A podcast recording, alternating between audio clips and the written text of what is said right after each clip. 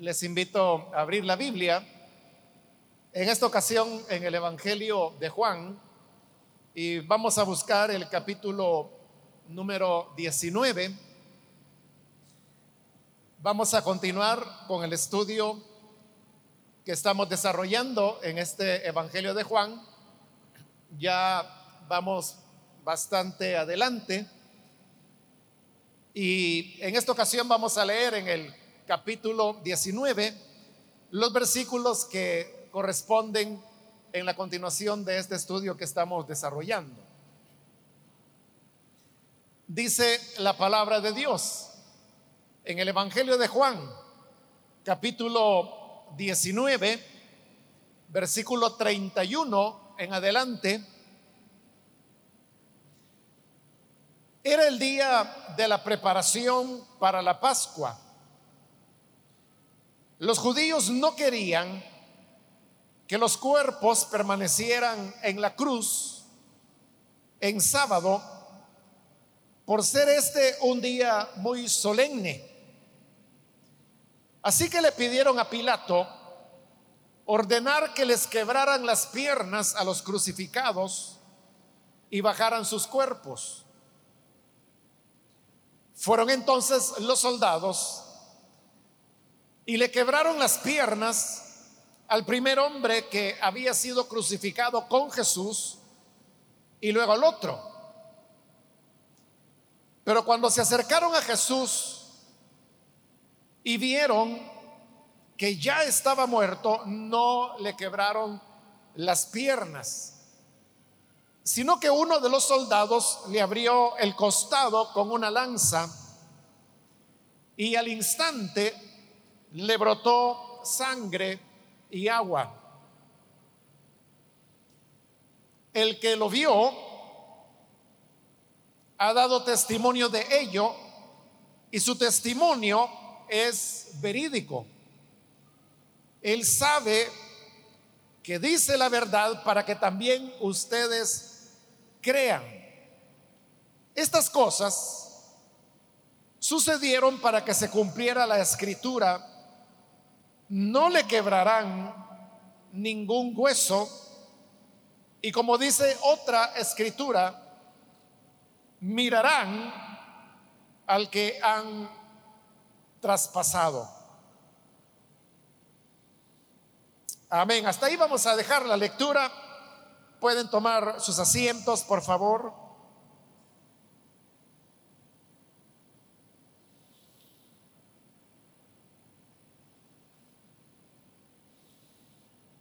Hermanos, en la última ocasión eh, cubrimos la parte cuando nuestro Señor Jesús entregó su vida en la cruz, porque el Evangelio de Juan así lo presenta como un acto voluntario del Señor entregando su vida porque Él así lo quería. Al morir, los otros evangelios eh, relatan que ocurrieron una serie de, de hechos impresionantes, como por ejemplo que el velo del templo se rasgó de arriba abajo, Mateo habla incluso de que hubo un terremoto, que las tumbas se abrieron, que justos que habían muerto resucitaron y fueron a dar testimonio a la ciudad. Hablan de, de cómo los mismos soldados y principalmente el centurión romano que estaba a cargo de la ejecución de Jesús, termina reconociendo que verdaderamente Jesús era el Hijo de Dios y en cierta forma esta era una confesión de fe que el centurión hacía. Eso lo registra tanto el Evangelio de Marcos como el Evangelio de Mateo. Sin embargo, en el caso de Juan, él no relata ninguno de estos acontecimientos sobrenaturales o impresionantes, sino que se limita a, la breve descripción que acabamos de leer en estos versículos, que es la narración, de acuerdo a este Evangelio, de lo que ocurrió después del Señor haber entregado su espíritu. Nos dice el versículo 31 que era el día de la preparación para la Pascua, que es algo en lo que el Evangelio de Juan ha venido insistiendo y que lo diferencia de los otros evangelios, pues como se lo he explicado en otras oportunidades, los otros evangelios concuerdan en que la crucifixión del Señor ocurrió el día de la Pascua. Sin embargo, en el caso de Juan, y aquí lo podemos ver claramente en este versículo, dice que era la preparación de la Pascua. Esto significa que era el día anterior, un día antes de la Pascua, cuando estos acontecimientos están ocurriendo.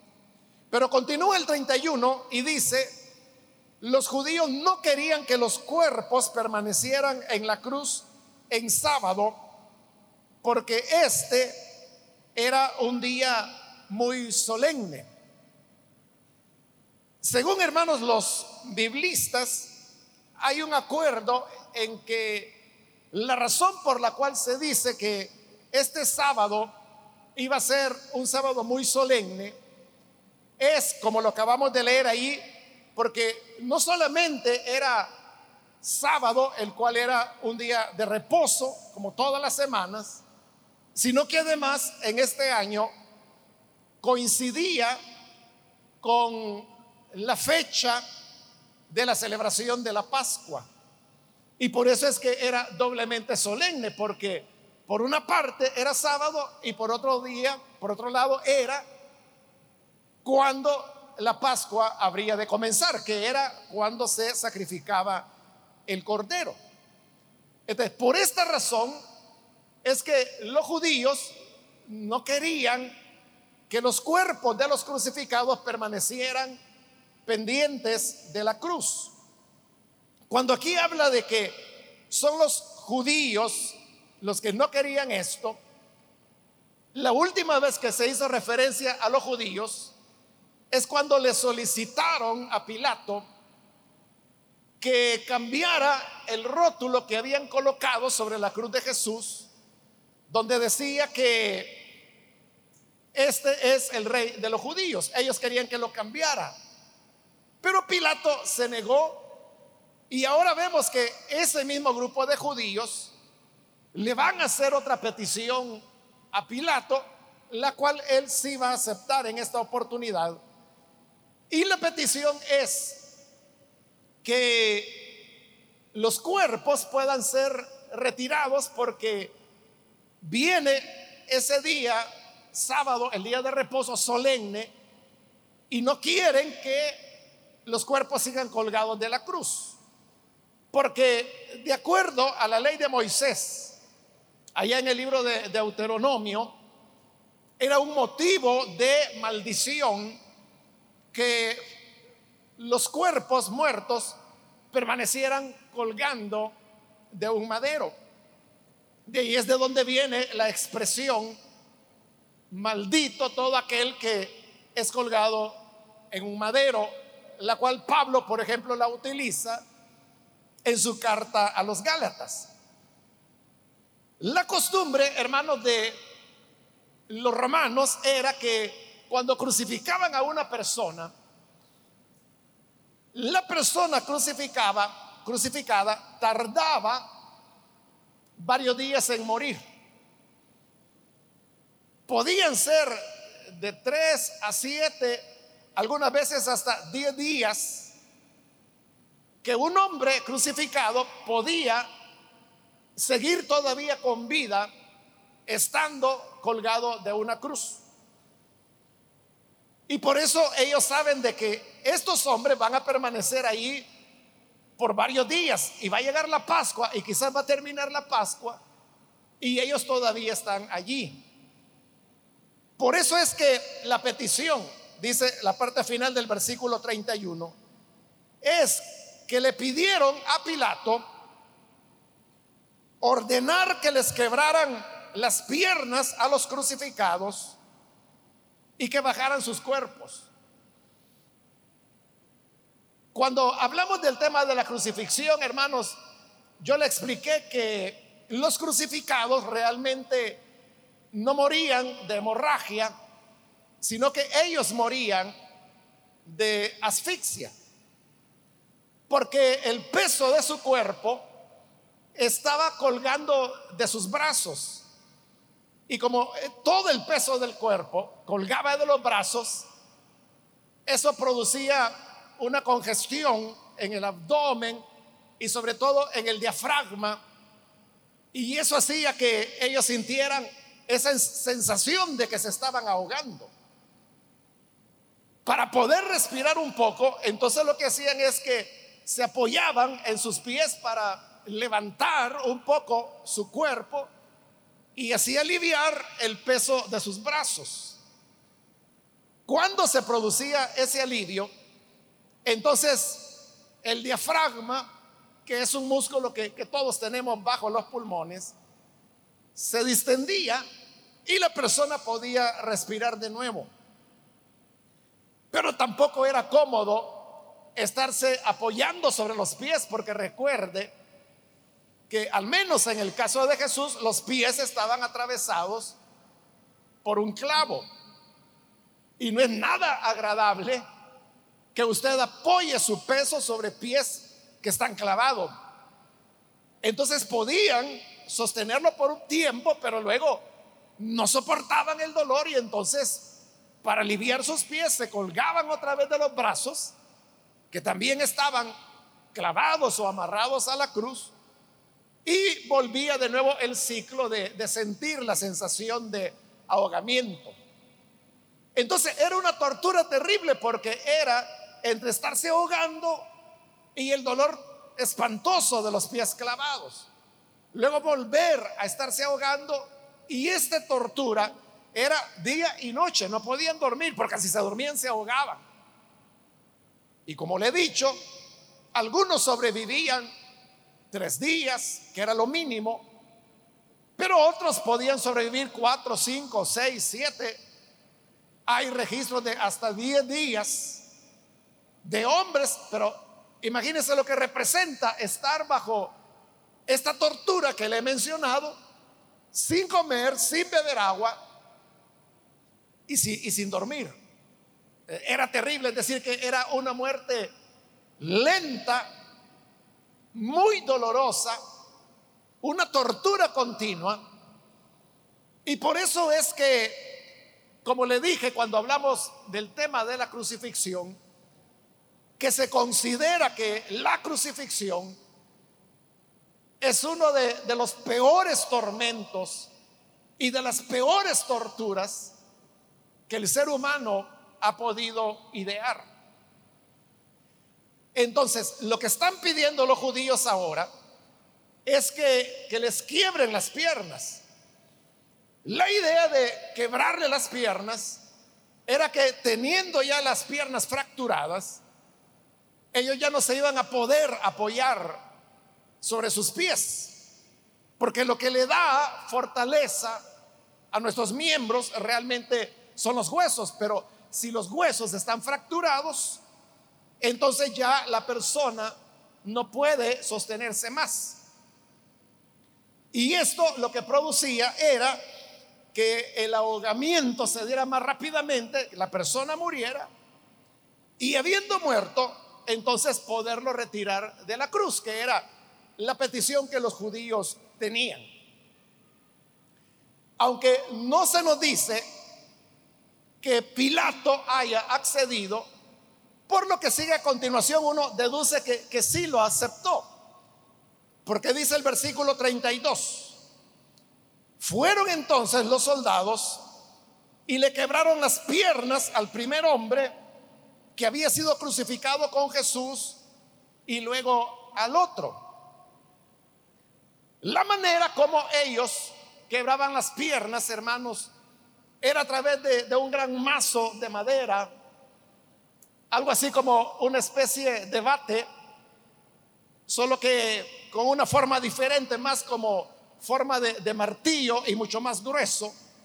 Entonces, lo que hacían los romanos es que agarraban este gran garrote y comenzaban a golpear las piernas de los crucificados hasta asegurarse que se las habían quebrado bien, fracturado por completo. Solamente esto, hermanos, era, era en sí una tortura. Que le fracturaran las piernas a alguien de esta manera. Pero en este caso era considerado un acto de piedad. Porque era la manera de acelerar la muerte de ellos y en cierta forma era como decir que sufrieran menos, que en lugar de estar soportando días ese tormento que he descrito, que mejor se redujera a unas pocas horas. Entonces lo hacen así con el primer hombre, luego con el segundo. Pero dice el 33, cuando se acercaron a Jesús y vieron que ya estaba muerto, no le quebraron las piernas. Esto, hermanos, es algo que, que lo sorprendió. Juan no lo registra, pero los otros evangelios sí. Y es de que les causó sorpresa que Jesús hubiera muerto tan pronto. Porque como le he dicho, lo mínimo que un crucificado seguía con vida en una cruz eran tres días, podían ser más que eso. Pero Jesús aquí no tiene nada más que unas pocas horas de haber muerto. Porque no solo Juan, sino que todos los evangelios registran eso de que fue aproximadamente unas seis horas las que el Señor estuvo crucificado y luego murió. Pero Él muere no por la asfixia, no por la hemorragia, sino que muere como se lo dije al principio, porque de acuerdo a Juan, es Jesús quien voluntariamente está entregando su vida, como también él ya lo había dicho antes a sus discípulos. Nadie me quita la vida, soy yo el que la pongo. Tengo poder para ponerla y tengo poder para volverla a tomar. Entonces llegan los soldados pero ven que aparentemente Jesús ya está muerto. Y como está muerto, entonces, ¿para qué le van a quebrar las piernas? Si se las quebraban para que murieran, pero si este ya está muerto, ¿para qué quebrárselas? Pero dice el versículo 34, uno de los soldados le abrió el costado con una lanza y al instante le brotó sangre y agua. Es decir, hermanos, que, como le dije hace un momento, que aparentemente Jesús ya estaba muerto. Pero a los soldados esto les pareció sospechoso o extraño. Porque, repito, muy pronto, o sea, muy poco tiempo había pasado para que Jesús ya estaba muerto. Uno de los soldados quiso entonces asegurarse que de verdad Jesús había muerto. Y para asegurarse lo que hizo es que tomó su lanza y se la clavó al Señor en su costado. Si él hubiera estado vivo, pues con ese lanzazo quedaba muerto. Y si no, por lo menos hubiera tenido alguna reacción. Pero al herirlo con la lanza, no hubo ya reacción de Jesús. De tal manera que eso habla de que en verdad Jesús había muerto. Y dice la parte final de este versículo 34, que como consecuencia de la herida, al instante le brotó sangre y agua. Esto, hermanos, para Juan es muy importante, porque lo subraya en el versículo 35, cuando dice, el que lo vio ha dado testimonio de ello y su testimonio es verídico. Él sabe que dice la verdad para que también ustedes crean. no solo dice que al instante le brotó sangre y agua, sino que dice que eh, el que da testimonio, que no aclara quién es el que da testimonio. No queda claro si es él el que está redactando el Evangelio o si es el discípulo amado del cual habla en otros pasajes, que aquí no lo menciona así, o si es una tercera persona. No queda claro, pero lo que sí queda muy claro es que hay alguien que está dando testimonio de que vio que salió sangre y agua del costado del Señor. Y dice, su testimonio es verídico, es decir, no está mintiendo, es cierto. Él sabe que dice la verdad para que también ustedes crean. Es decir, que para Juan, esto es lo importante, que del costado del Señor brotó sangre y agua. ¿Por qué es tan importante para Juan esto? Al punto, hermanos, que él no narra, como le dije al principio, los otros hechos que los evangelios sí narran, como el terremoto, el velo que se rompe de arriba abajo, que las tumbas se abren, que los justos resucitan y van a dar testimonio en la ciudad, que el centurión termina confesando que verdaderamente este era hijo de Dios. ¿Por qué Juan se salta todos esos detalles? Porque no los menciona para nada. Y al contrario, lo que está mencionando es que del costado del Señor brotó sangre y agua, algo que no aparece en los otros evangelios, porque esto solo Juan lo menciona.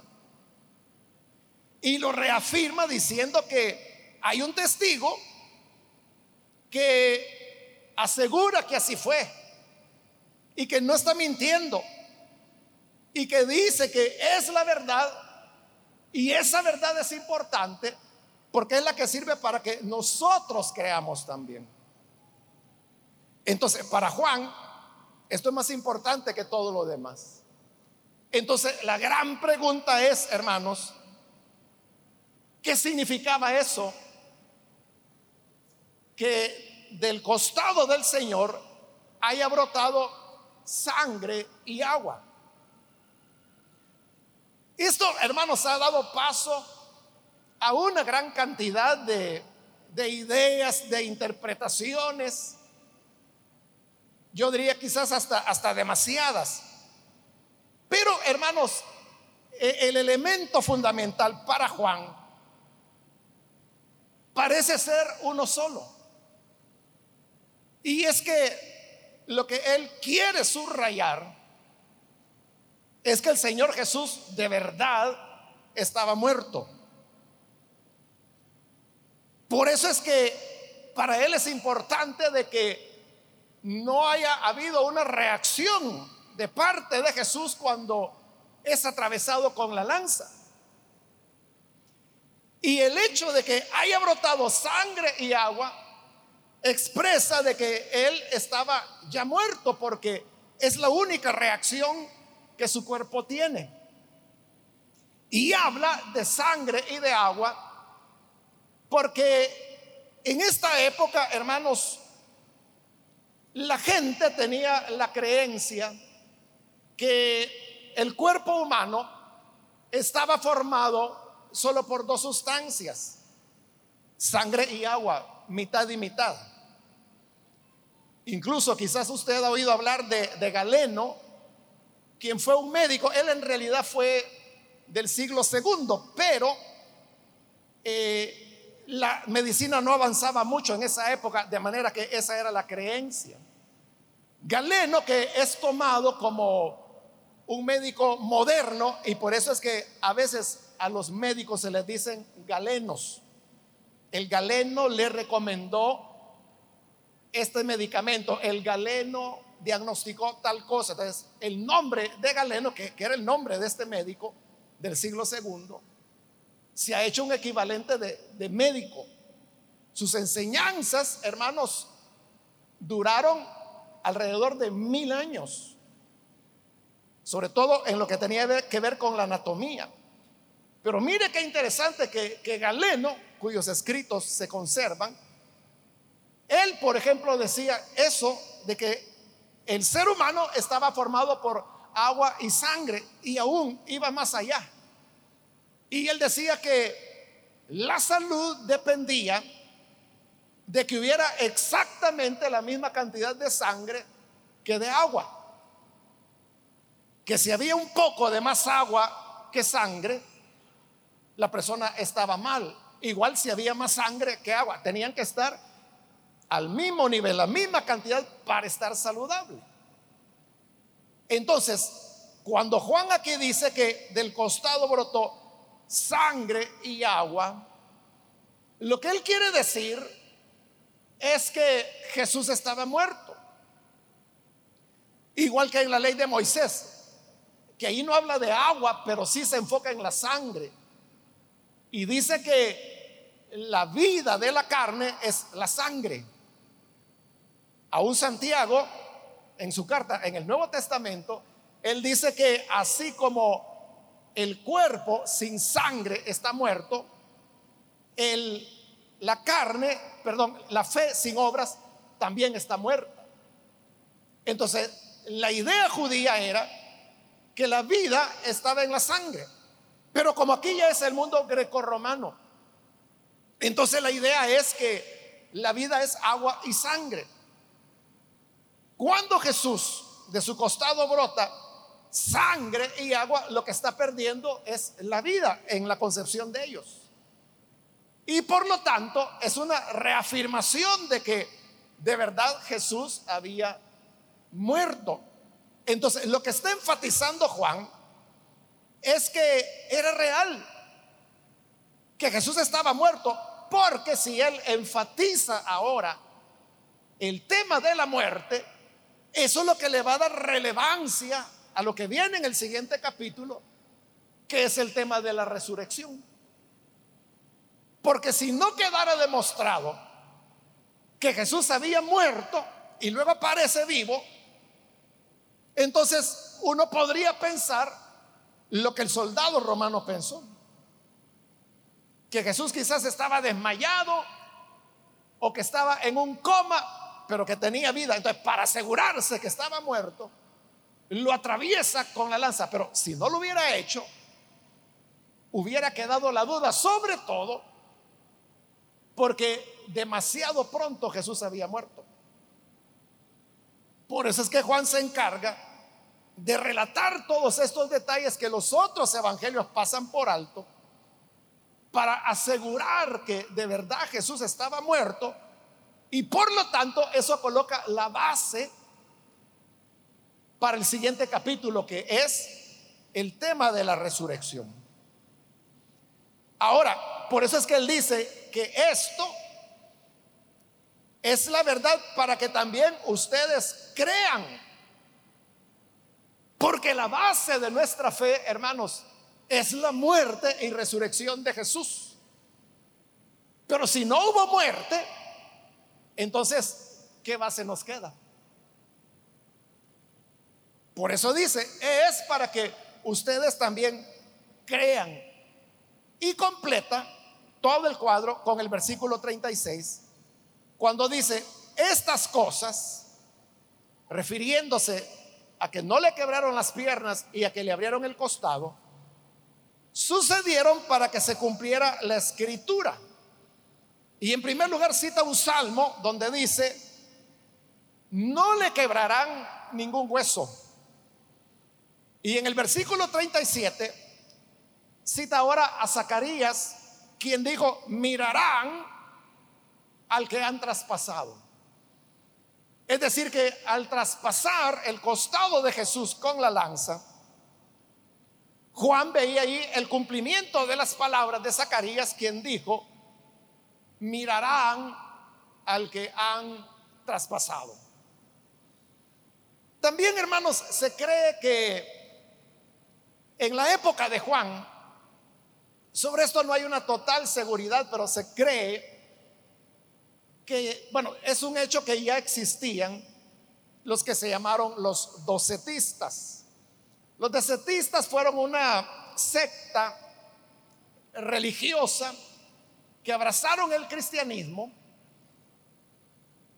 y no se sabe, hermanos, con claridad qué era lo que los docetistas creían en el siglo primero, que fue lo que influyó a que Juan escribiera esto.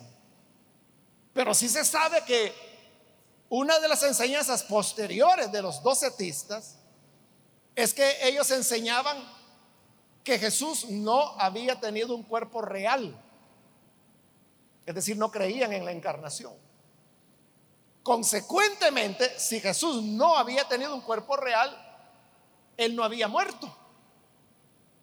Y de esa manera se explicaba por qué después lo habían visto vivo, porque ellos negaban la resurrección. Como le dije, no hay claridad si los docetistas ya tenían esta enseñanza en el tiempo cuando Juan redactó el Evangelio, porque sí fueron contemporáneos.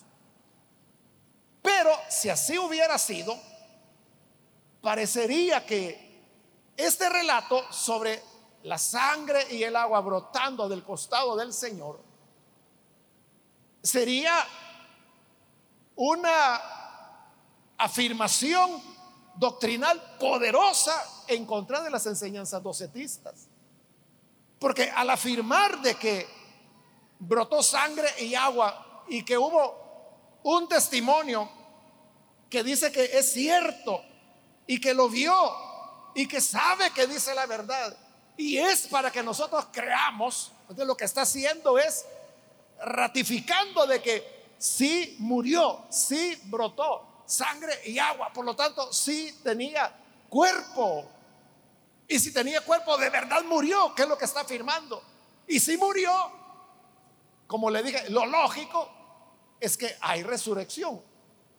¿Cómo se va a narrar en el siguiente capítulo? Bueno, en los siguientes dos capítulos.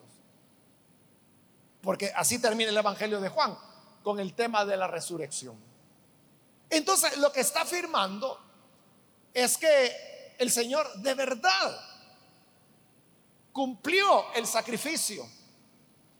De verdad, e-, Él no aparentó, o como algunas personas dicen, todavía hay gente que dice que, Jesús no murió en la cruz, sino que solo se desmayó. Y que cuando sus discípulos lo bajaron y lo iban a enterrar, recuperó la conciencia, se levantó y se fue a la India a vivir no sé cuántos años y que allá se casó y que murió de viejito. O sea, esos son disparates.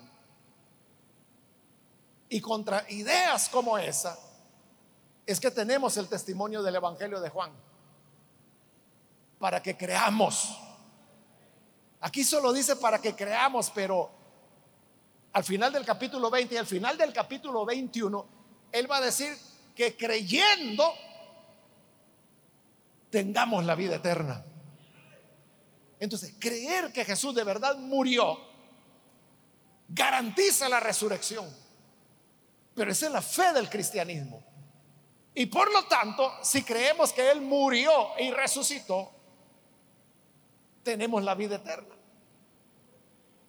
Por eso es que Juan se salta todo lo demás. O sea, porque para Él, que si la tierra tembló, que si las tumbas se abrieron, que si el velo se rompió, o sea, eso para Él no es tan importante como dejar claro de que Jesús, primero, sí tuvo un cuerpo. En segundo lugar, que sí murió, que es lo que está señalando acá, con la sangre y el agua que brotó. Y tercero, que si murió, entonces también resucitó. Y por lo tanto, todo lo que el Señor ha venido diciendo en este Evangelio es verdad, porque Él ha venido diciendo que Él es la vida, que la hora viene cuando los muertos oirán la voz y se levantarán. Nadie me quita la vida, soy yo quien la pongo, tengo poder para, para ponerla y para volverla a tomar. Por mencionar algunas cosas. Pero en general el Evangelio, todo el Evangelio, se lo juega en estos versículos. Por eso la importancia. Importancia, hermanos, que también es para nosotros. Porque nuestra fe está basada en esa realidad. Nosotros no estuvimos ahí. Esto ocurrió hace dos mil años. Pero los que sí estuvieron y ese testigo que lo vio, que como le digo, Juan no dice si es el autor del Evangelio, si es el discípulo amado, si es otro, la cosa en realidad no importa, hermano.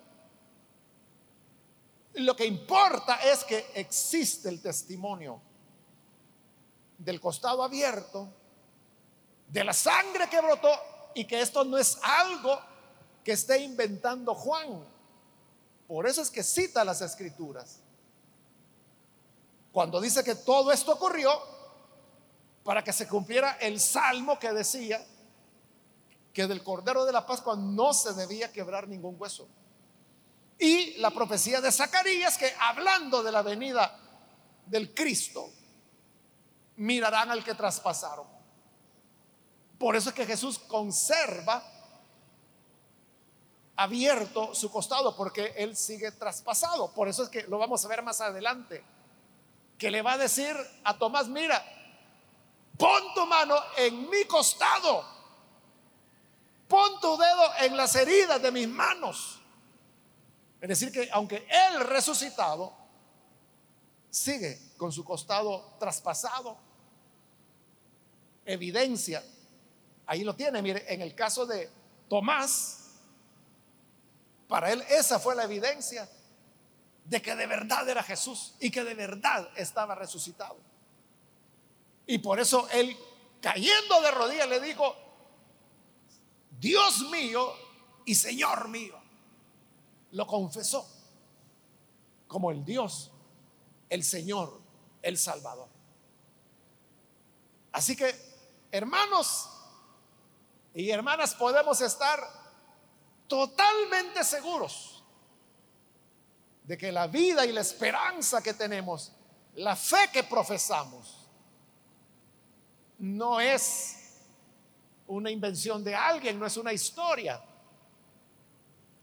En verdad, es una realidad por la cual creemos y por la cual tenemos la vida.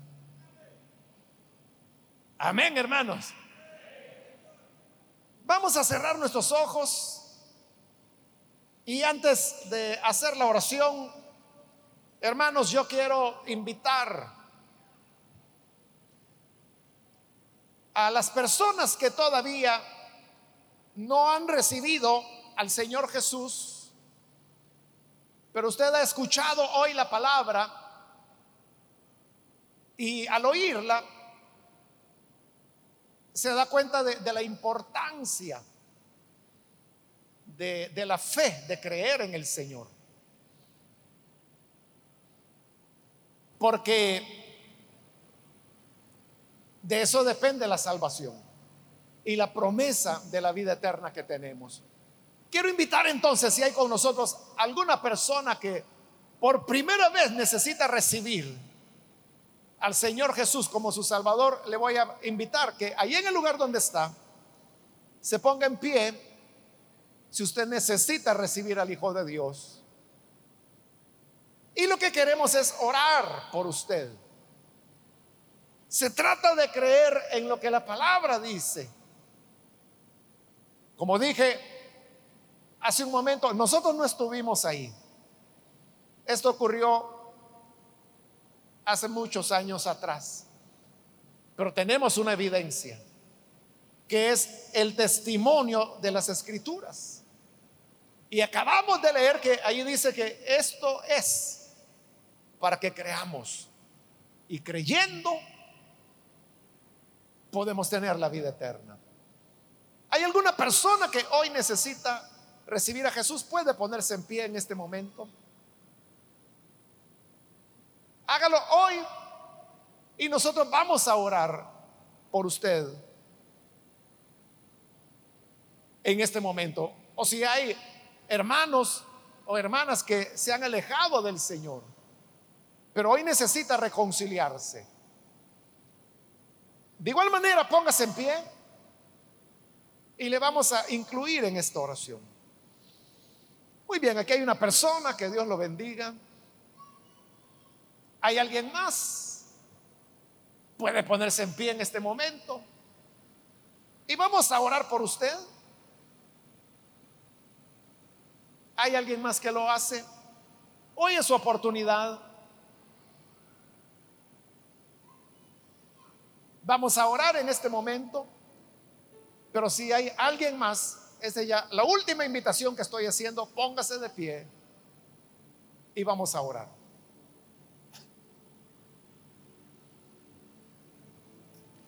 A usted que nos ve por televisión también le invito para que se una con esta persona y oremos juntos. Reciba al Señor en su corazón. Señor, gracias te damos por tu palabra y por el testimonio que tenemos de que en verdad tú ofreciste tu vida, la entregaste. La sangre y el agua fue derramada. Y de esa manera sabemos que diste la vida. Y porque creemos a esa palabra es que hoy tenemos la vida eterna. Te rogamos por esta persona como aquellos que a través de los medios de comunicación abren su corazón para que tú puedas, Señor, bendecirles, transformarles, cambiarles, darles una nueva vida para que la salvación que has prometido pueda estar sobre cada persona que confía en ti.